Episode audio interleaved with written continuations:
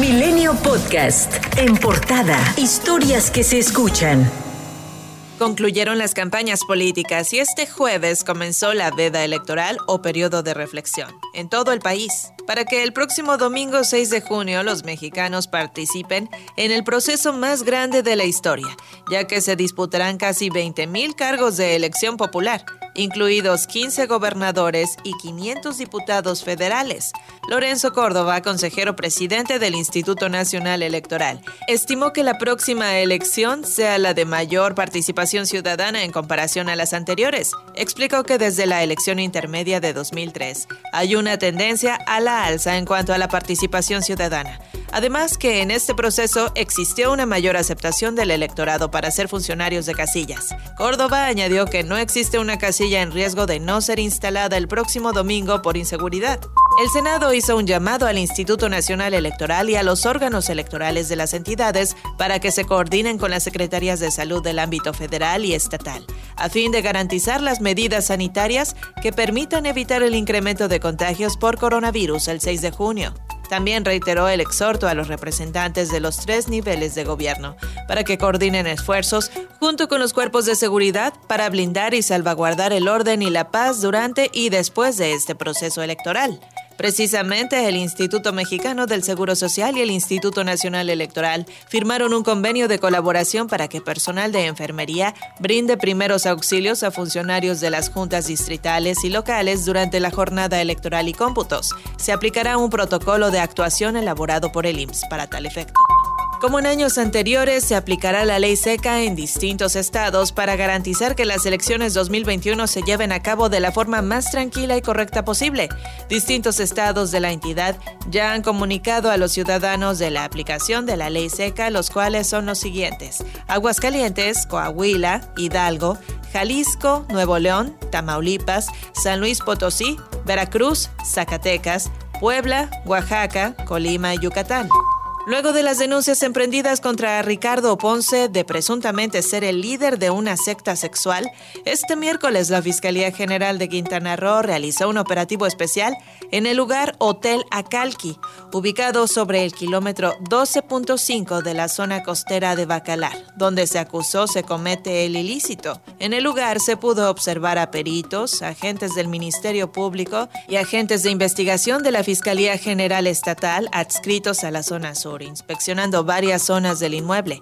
Además de ser un centro de hospedaje para turistas, el lugar también ofrece sus instalaciones a otras actividades como seminarios, como los que presuntamente realizaba Ricardo Ponce.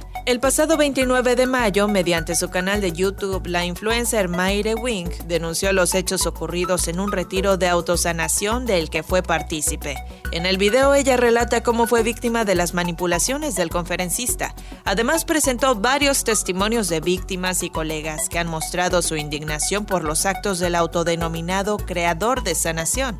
En cifras oficiales, México registra 228.146 muertes por coronavirus, 306 más. También se agregaron 3.269 nuevos casos, para dar un total de 2.423.928. Brasil superó los 100 millones de dosis de vacunas contra COVID-19 distribuidas en el país desde el inicio del Plan Nacional de Inmunización el pasado 18 de enero. El Ministerio de Salud mencionó que los números muestran el trabajo del gobierno brasileño por alcanzar la meta de vacunar a toda la población del país sudamericano para finales del 2021.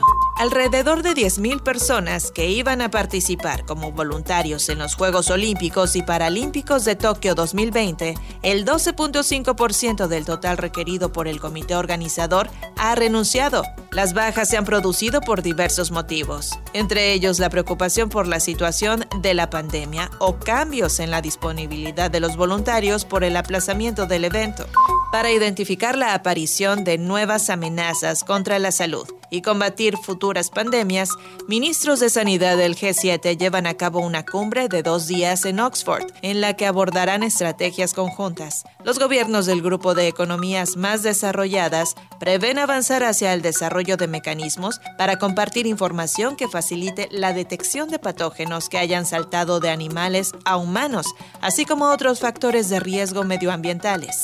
Durante una conversación en línea, la secretaria de Tesoro de Estados Unidos, Janet Yellen, y el principal funcionario económico de China, Liu He, dialogaron por primera vez, pero no hubo indicios de cuándo se reanudarán las negociaciones para poner fin a la guerra comercial entre ambos países.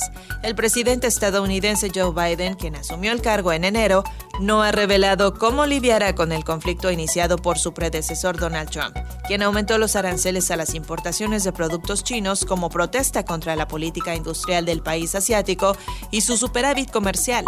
El ex policía Derek Chauvin, condenado por el asesinato del afroamericano George Floyd, pidió al tribunal una sentencia leve, alegando que cometió un error honesto.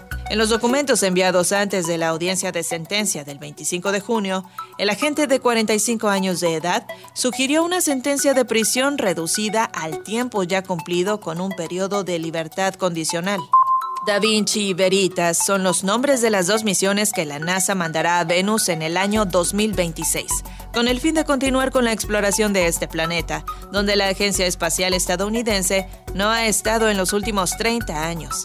El administrador de la NASA, Bill Nelson, explicó que la misión Da Vinci investigará en profundidad la atmósfera de este planeta, mientras que Veritas se centrará en la topografía de Venus.